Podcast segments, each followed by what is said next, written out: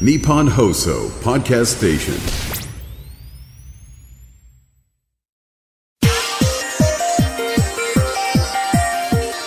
弓道やられてたんですかキルドはいはいえー、そうなんですか、昔付き合ってた彼女弓道すごいやってましたえつけてたわけじゃないですよねあーごめんなさい10年前に発表した論文は割と評判悪かったですねちゃんとそういうところに立ち向かわない限り、あの新しいものは分かんないですよね科学のラジオラジオサイエンティ科学のラジオこれは日本放送アナウンサー聞きたがり吉田久典が国立科学博物館認定サイエンスコミュニケーターで大学講師をしながら芸人をやっている不可思議変態人間プロラブ教授とともにさまざまな科学サイエンスを根掘り葉掘りと聞いていく番組である科学のラジオアラジオサイエンティア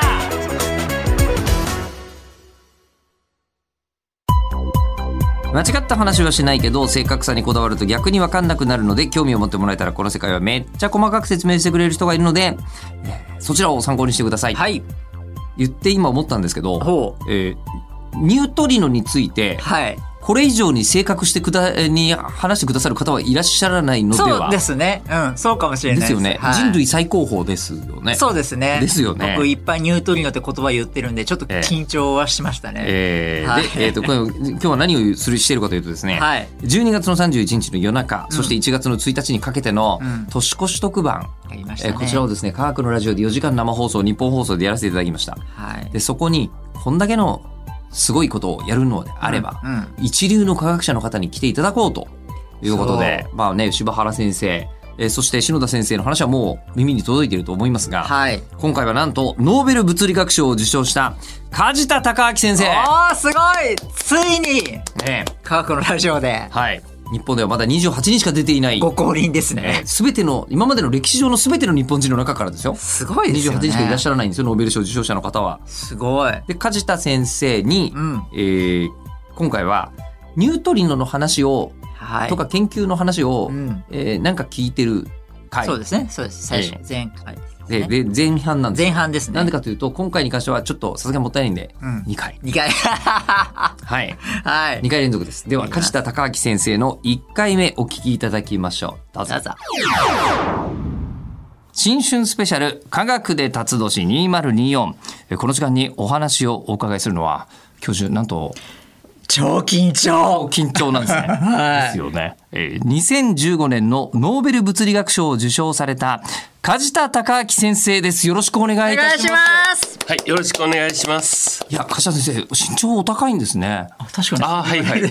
い182ぐらいありますやっぱりほら。すごい、ええスーパー神尾鑑定ぐらいいやいやいや誤解を招くあということそうそうですね非常に良 くないえなんかスポーツをやられてたとかあるんですかいや大してやってないですあのまあ弓だけやってあましやたらけれどてたんだ弓道やられてたんですキかュキルドはいはいえー、そうなんですか、昔付き合ってた彼女弓道すごいやってましたえ、つけてたわけじゃないですよね。 あごめんなさいはい彼女があの彼女がはいやってたんですか、はいそれ初めて聞いた人間のポッドキャストが。はいはい、ということで、えー、梶田先生なんですけれどもなんとあの年明け早々ではありますが特番ではあるんですけど深夜放送にお出いただくなんてまずないですよ。はいえよろしくお願いしますいやありがとうございます。嬉しいでそして改めまして明けましておめでとうございます。よろしくお願いします。はい明けましておめでとうございまありがとうごすざいます。それでは梶田先生のもうプロフィールをご紹介させていただきたいと思います。え梶田先生はえお生まれが埼玉県で、えー埼玉大学の理学部の物理学科を卒業されまして、え東京大学の大学院理学系研究科え博士課程を修了されていらっしゃいます。で素粒子ニュートリノが質量を持つことを示すニュートリノ振動の発見で2015年ノーベル物理学賞を受賞で同年文化勲章を受賞東京大学宇宙船研究所所長、えー日本学術会議会長などを歴任されまして現在は東京大学卓越教授東京大学宇宙船研究所の教授などを務めていらっしゃいますすごい思わずすごいって経いやーもうね憧れの存在ですよサイエンスコミュニティケーターからするとはい、かみましたけど、はい、そうです。あの、だって、ノーベル賞受賞されると、今、一般の方に向けてのイベントも結構多くなるので、自然的にサイエンスコミュニケーターの役割を担うんですよ。はで、多分、スーパーサイエンスコミュニケーターなんですよね。一般の人からすると、すごい、こう、研究をされて、成果を残されて、その方が喋るんで、信憑性も絶対あるじゃないですか。そう、僕がわーって言っても、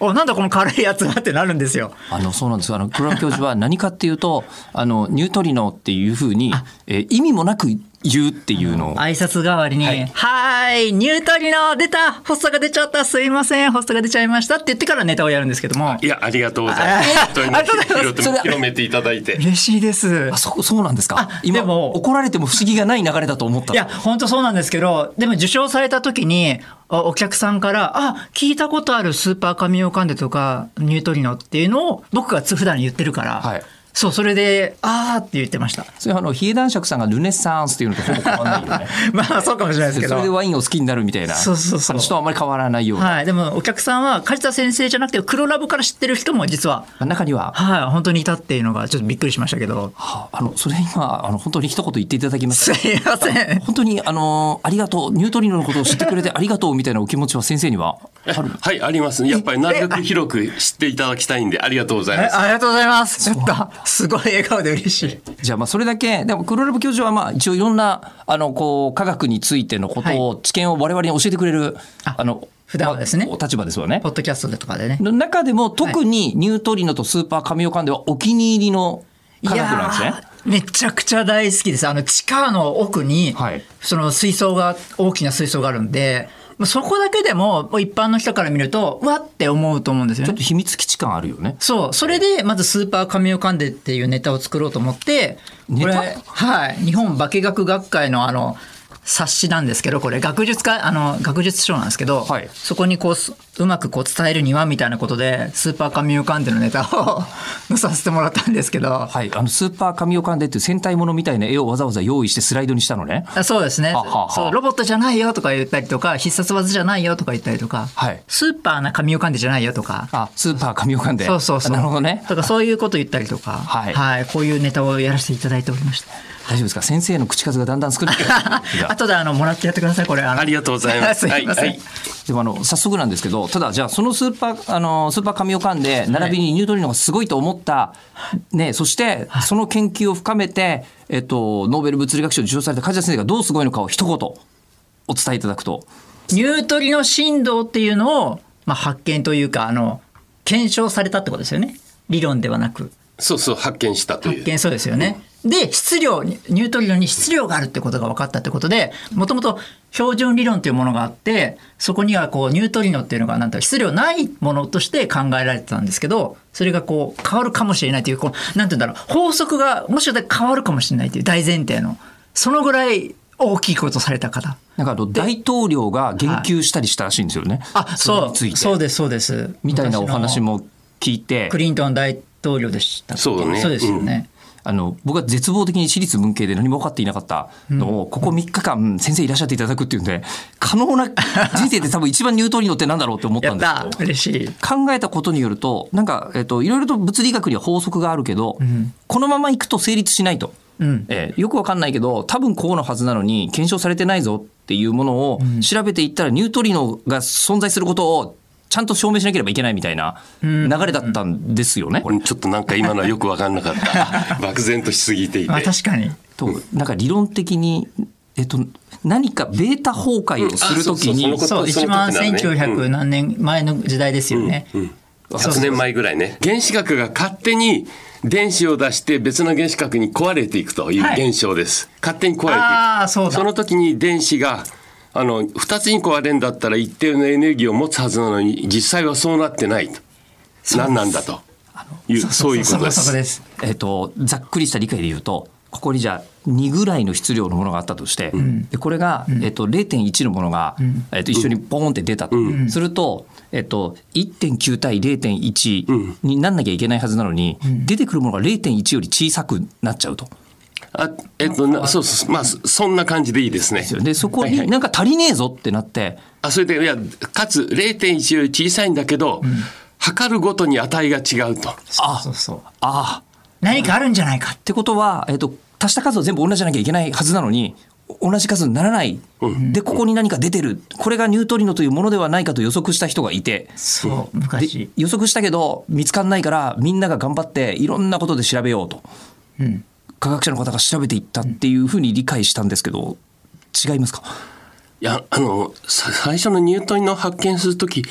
どのくらいの人が本気で発見しようとしたのか実は知らないんですけど、まあ、ともかく、あの、そのようなことを言い出してから、二十何年か経った、あの、本本気で、ニュートリノを見つけようという人が出てきて、いえー実際ニュートリノがあるということが分かったと。そっか、本気で、そっか、見つけようとまずは思ってなかったんですね、その当初は。そっか。でそうか先生すごいですねはその発見の過程に関わっていらっしゃったいや、それ1950年代ですから生まれてませんから。あまだその段階では、えー今言ってるのはアメリカで、はいえー原子炉から出てくるニュートリノを初めて観測した実験のことを言ってるんですけど、はい、なるほど。でそれがあって、んえー、とじゃああるねっていうことは分かったけども、なんだかまだ分からなかったってことですか存在が。まあ、ともかくなかなか測れないので測れ細かいことをいろいろと調べていくのは難しいと。でまあ簡単にはどうもニュートリノに必要がなくて良さそうだということは分かっていたんでその後の理論ではニュートリノに必要がないと仮定して作ってあった。必要がなさそう。うん例えばですけど、はいさっき言ってた原子核が壊れて電子が出ると、この時に電子のエネルギーはいろんな値を取ってると言ったんですけど、えーっといいろんな値を取るうちの一番高いエネルギーはどのくらいですかっていうことを聞いた時に、もしニュートリノが質量を持って、えー出てるとすると電子のエネルギーは割と低め最一番高いエネルギーが低めになる。でもそうはなってないような感じがすると。なので、まあ、とりあえずはニュートリノの必要ゼロでいいでしょうと。一回じゃああのニュートリノは、まあ、あるんだけど、えー、と理論上は無視してしまうってことなんですかね。ああるかどうかわからないけど、まあ、あるという証拠がないので、まあ、ないことにしときましょうと。はい、でそのままで、えー、と理論的なことは先に進んじゃっあ進んで、それで非常にいい理論、うまい理論ができた。はあそうなんですかそうです。えで、えっと進んで、その時ニュートリノはどうなってしまうんですかあ無視されていしえ、まう無視されてない。ニュートリノは質量がない粒子として、えーその理論の全体の中にいると。はあそう、17個のうちのこう、3つのところにニュートリノがいる。やっぱりわからない難しい なんか、いや、これラジオだと、すごくこれやってて思うんですけど、いつも科学者って、パワーポイントとかで説明するんですあよ。はいはい。なんですけど、言葉で説明するとなると、もう本当に難しくて、うんあの、わからなくなっちゃう時があるんですよ。そう。あの根本からに戻ります ニュートリノって何ですか、まあ、ニュートリノって、まあ、簡単に言うと、イメージしてもらうにはですね、素粒子の一種ですけど、そのうちどういう素粒子かというと、あの、実は、え電子も素粒子なんですけど、はいあの電子、えっとつまり陽子というものがあってその周りを電子が回ってるのそうそうがそう元素だよね、はい、その電子も実は素粒子なんですけど、はい、この電子から電荷を除いて、質量もほとんど除いたような、そういう粒子です。電荷と質量を除い、ほとんど除いたようなものがニュートリノ、確か、えっと、科学のラジオでポッドキャスト今やらせてもらってるんですけど87回で17回、はいはい。 17回からのシリーズではい4つの力っていうのをやってるんですよ。ああー、はいはいはいはい。ええやってました。懐かしい。この世には4つしか力がはい。ないと。電磁気学とかね。電磁気力と、はいえっと、重力とはい強い力と弱い力って、はいなんだよ強い力と弱い力ってああ、言ってた、懐かしいと。ころが一番分かんなかったけど、はえっと、その電子がこうやってん陽子の周りを回ることができてるのは、んそのえ電磁気力がそうです働いてるからここ同じとこぐるぐる回そうそうってるというのを聞いたけどそれがないからニュートリノはずっとどこかにとどまってることがないってことなんですね、そうそういろんなとこに行っちゃうってまっすぐ進んでいっちゃうまっすぐ進んでいっちゃうだから動きが全然違う素粒子なんだ。そう。まあ、うん、そうそう。うんはあえーでじゃあ、えっと、質量がないわけじゃなくてほとんどない。で質量ってがいなういのが、まあ、25年くらい前に分かったと。そう。なんで分かってなたかっったでも25年前なんですね。たあうん。もう25年前ですね。えーまあでもなんて言うんでしょう僕48歳なんで、えー私が20代までそれって人類分かってなかったんだって思うとそうですね。結構最近だよ。あ、でもそうですよだっ。て25年前もうパソコンぐらいは使ってたでしょ、使ってたと思いますね。そう考えてみるとパソコンよりも歴史が新しいところにそんな根本的なうん大発見があったんだ。そうですね、確かに。何も反応しないってすごくないですかこう、全部貫通するって。なんかそういう電気的な力ないから、はいどこでも貫通したら小さいし、こう、地球の裏側からこう、ブラジル側からこう、ニュートリノこう、お送られたたとしても、来ますからね、ここに。すごくないですか あれまあ、すごい疑問なのはわかるんです。はいでそのすごい疑問を、あの、こう、先生が、えー検証したわけですよね。うん、まあ、ニュートリノに必要があるということを示した。うん。あのこれってやっぱり順番としては、あのもう世の中の常識としては先ほどもあの理論が先に言ってたから多分まあ質量ないんじゃないで先に進んでたわけですよね。うん。でもまあ、そうは言いながらも、やっぱり専門家は、本当にニュートリノに質量はないのっていうのは常に疑問に思っていて、はい、質量を探すといういろんな研究はずっとやってきたんです。でやってきてどうもこれはあるらしいぞというのは、その確定する前から先生はずっと見込まれていたという。あの、いや、必ずしもそうじゃないんだけど、まあ、ともかく、あの、なんていうか、ニュートリノに必要がないっていうのは、まあ、過程であって、それが絶対そうでなきゃいけないっていう、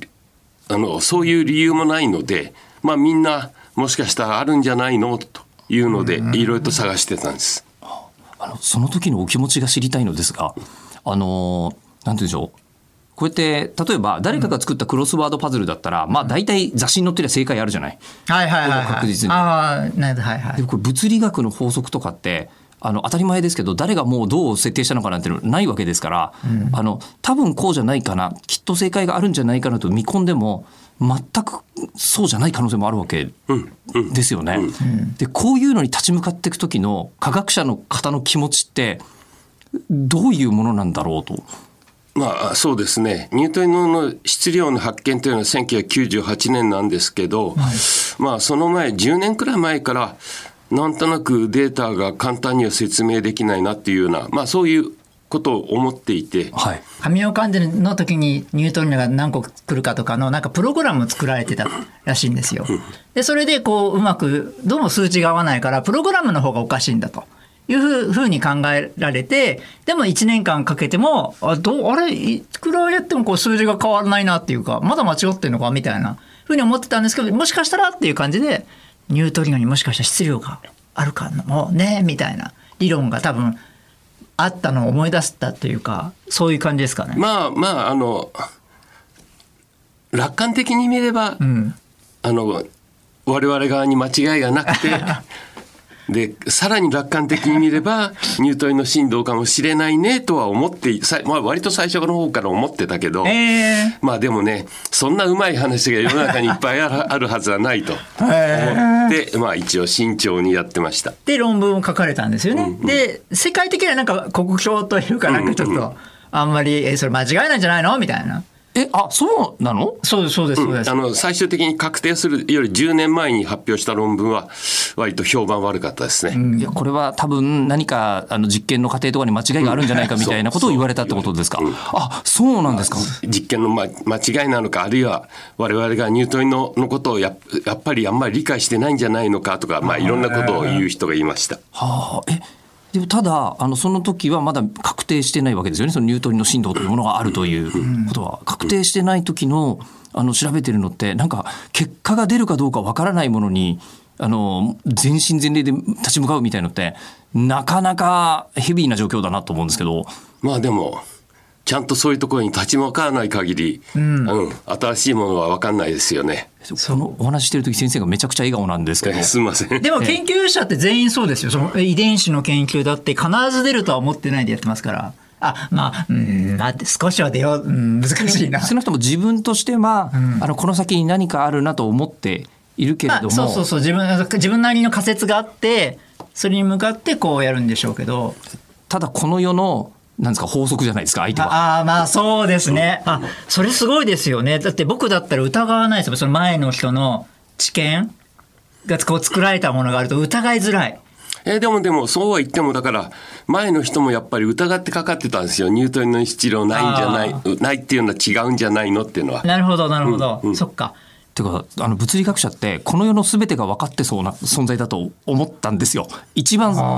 根本じゃない、生物学とかもその前にステップバックしたら多分物理学からスタートするじゃないみたいな確かにうことな気がするわけですねビッグ。バンからこうってことですよね、きっと。でそうすると、あのーもしかしたら違うかもしれないと思っても、それに立ち向かってる時に先生はワクワクしてるみたいな感じなんですかあの、ワクワクしてるのと、嫌だな、これ で結局間違いだったら、消耗だなっていう、両方です。あやっぱり両方のお気持ちはあるんですね。そうです。多分このはずで世界中でやってるのは僕らだけ僕らが一番初めに発見しちゃうかもしれないみたいなワクワクと、でもやっぱりそうは言っても物理学の法則に対してなんかあのねちょっと。なんていうのかな接待すればあのあの君でいいよってしてくれることは絶対ないわけで、ええっていうものに立ち向かってるわけだからって言ってじゃあやっぱり両方のお気持ちがあって、でも進めていって最終的にそのあのニュートリノ振動というものがあることを証明できたわけですよね。そうですね。まあ、皆さんに納得してもらえた。うん。あのその時ってやっぱり嬉しいというかどういうお気持ちなんですかあ、あの、そうですね。やっぱり、あの、皆さんが納得してくれたときは、嬉しかったですし、まあ、今まで、割と冷たい目でも見られてい たのであ、そうなんで すね。こんなに変わるのかなという、そんな感じもありましたけどね。その10年前の論文の時にはまだそれほあのどちらかというと批判が多かったのになんか学会で拍手が鳴りやまなかったみたいなお話は聞いたんです手けどのひら返し。すごいなやっぱりじゃあその実感したのはその学会で発表した時にあの聴衆の反応をご覧になって初めて実感するんですか、そうですね。まあ、あの、もう自分たちとしては、あの、自分たちの研究グループとしては、まあ、まず間違いなくニュートンの振動だろうと思っていたけども、まあ、それを皆さんがね、やっぱり受け入れてくれないとね、やっぱりいけいけないんで、えやっぱり、あの、皆さんが認めてくれた時は嬉しかったです。でもそれも流行がどうとかいうことじゃなくて今までの物理学の知見を集めた物理学者の人たちがいっぱいいるところでその反応ということは人類の力見ておかしくなかったんだな私たちのやってたことはってなって実感されるわけですか。まあ、でもそれであのこう納得をしていただいて実績を作られたと思うんですけどその実績を作るためにそもそもの施設がとんでもないっていう話をそドラう。ブ教授がそもそもスーパー神尾カンデが作れて、ようやくニュートンの振動のその、なんていうんだ、証明みたいなのができたんですよね。神尾カンデだけだと小さすぎて、まだダメだったね。信憑性のあるデータは出せなかったんですよね。あのっていうかまあ頑張ればできたんだと思いますけど要はあのニュートリノの数がたまるのが20倍遅いので神尾カンデはいあは小ーさいから。水槽まがあ小、さあい。のスーパー神尾カンデが2年のデータでニュートリノ振動だと言えましたけど、まあ、それを考えれば神尾カンデでやってたらまあ40年うわあもうちょっとかかってたかもしれない。 すごいやっぱ巨大な水槽た水にタンクがあるんですけど綺麗な水がその中でこうニュートリノがこう水の原子核力ぶつかるそそれを、ね、検出するんですけど光をなんかこの辺は僕も調べてみたらめちゃくちゃ面白かったんだけど、はいとてもじゃないけど説明しきれないとは思ったのでなんか水槽から光る光る水光ると思っチてェくレだンさいコフ効っての出るたまに光ると思ってください1日10回とかで、ニュートリノ反応が1日10回ぐらい。はい、そういうのをこう大変なんだろうなと膨大なデータが出てきてその中から見つけるなんてお経験したことがないので分かんないですけど、はい、興奮しますよね。あのそれを作るためにはもう、まあ、言言ってしまえば建物を地中に作るぐらいのもっとすごい規模かもしれないものをそう、1000メートル下ですね、地下1000メートル下。やらなければいけないわけでそれには膨大な予算も当然かかる。ああ、まあ確わかけに。じゃないですか、でしかもその時に先ほどの先生のお話からするとこういうことができると思いますとしか言えないわけですよねこういうことができますって宣言はできないできないできません。うん状態で、まあ、もうこれだともう国家予算レベルでしかも日本だけじゃなくて世界中のいろんな国から予算を集めて作んなきゃいけないわけですよね。まあ、スーパー神尾館ではね、日本の予算が大半で、あとアメリカの予算が一部なんですけど、建設の時は、まあ、あでもその後運営にはまた別のさらにえ関わーいりろんな方々が入ってきて、もっと国際大き大きい国際協力研究になってますけど、やっぱりそのなんですかなきゃ作れない、そして理論的には多分こっちだろうとは思うでも確定ではないっていう状況でそれをやることが一番すごいと思ああ、確かに。うんですよ。うん。でこれって今のあの科学の現状でも、んあの同じだったりするんでしょうかえ、同じっていうのはどういう意味ですかこう言っちゃなんですけどあの例えばニュートリノが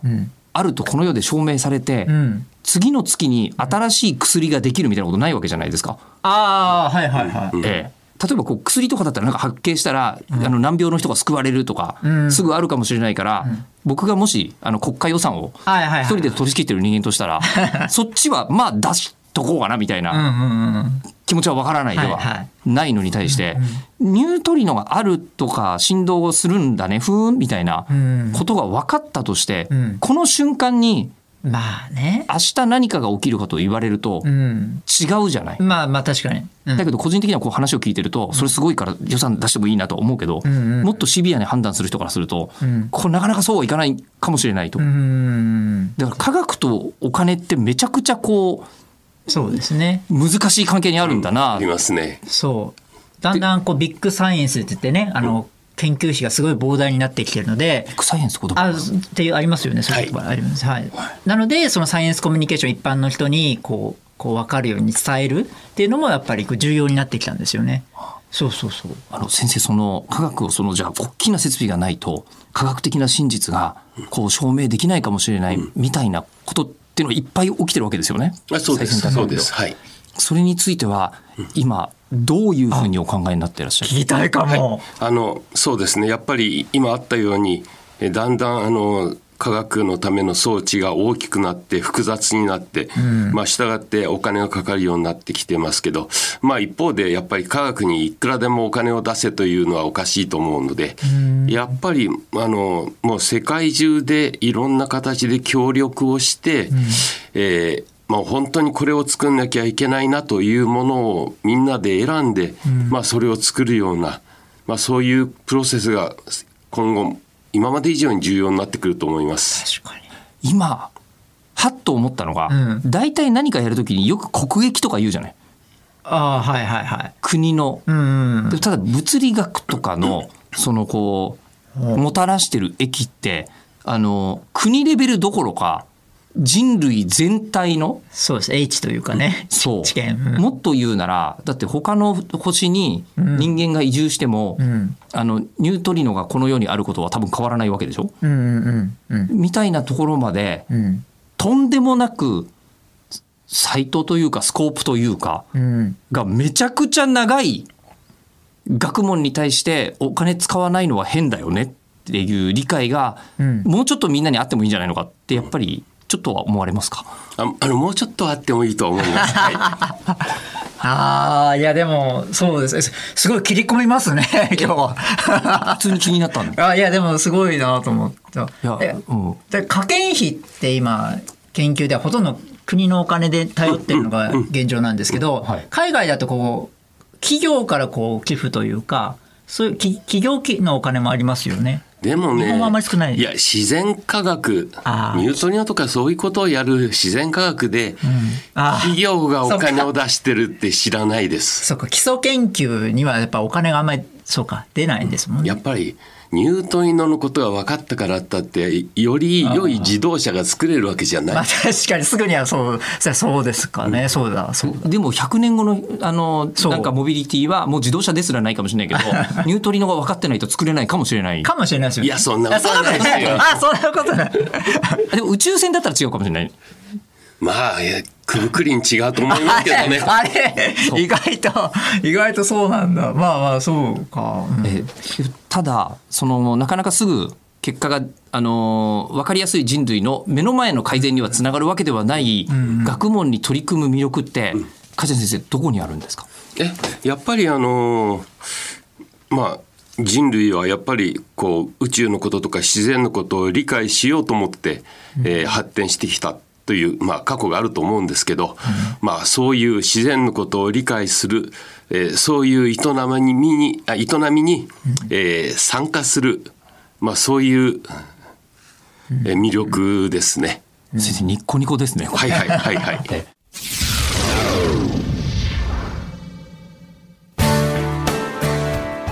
いやはや梶田先生ねあ深いの話でしたねねあのニュートリノについてうんじきじきに直々にお伺いしたけどはい難しいね素粒子は。そうですね、ええいやでも面白いとこでしたねうん、でちなみにこれは、んえっと先生の前でも言ってますけど、ん科学のラジオ第87回ああたりからはが4つの力について話を聞いているので、いはいはいそうですねそこを聞いてからそうですおね聞きいただいたらあそうよりわかるかもしらんですねやつでございまうす。んぜひぜひお願い します、で、まあ、梶田先生よりも微妙に俺たちが喋ってる長さが長いのが気になる回で はある本当ですかなぜかというと自分が分かってないのはこういうふうに分かってないんですっていうのを梶田先生に言わなきゃいけないからああ確かにのがちょっとあったなっていえいいうえいえのは思っていますがはい梶田先生の声がいいんだよね。そうですねしかも優しいそうしゃべ笑顔であーあそう終始ニコニコされてましたねい。や本当にそうですよねおーサンタさんみたいとちょっと思っちゃいましそれ時期的なものじゃ ないたいやちょうどねちょうどその時期にお越しいただいておそう話聞いそたうっていうのでもありもますから満ね。面の笑顔でねうん、すごく素敵だったなと思いましたでもただその梶田先生のはい衝撃の事実がほう2回目に分かるんですあーなんだろう気になるえ聞いてたよあいやいやはいわわかるよね、はいわかるよね気になると思わっかてよねはいいつものあのクラブ教授のテンションだともうちょっと気になるだったんでするんだけどやっぱりちょっと疲れてる そうとちょっとね 5時間の生放送やってますからねそうそうそうえーってことで僕は変わらないですけど僕は7時間生放送やってるんでいすやすがすぎる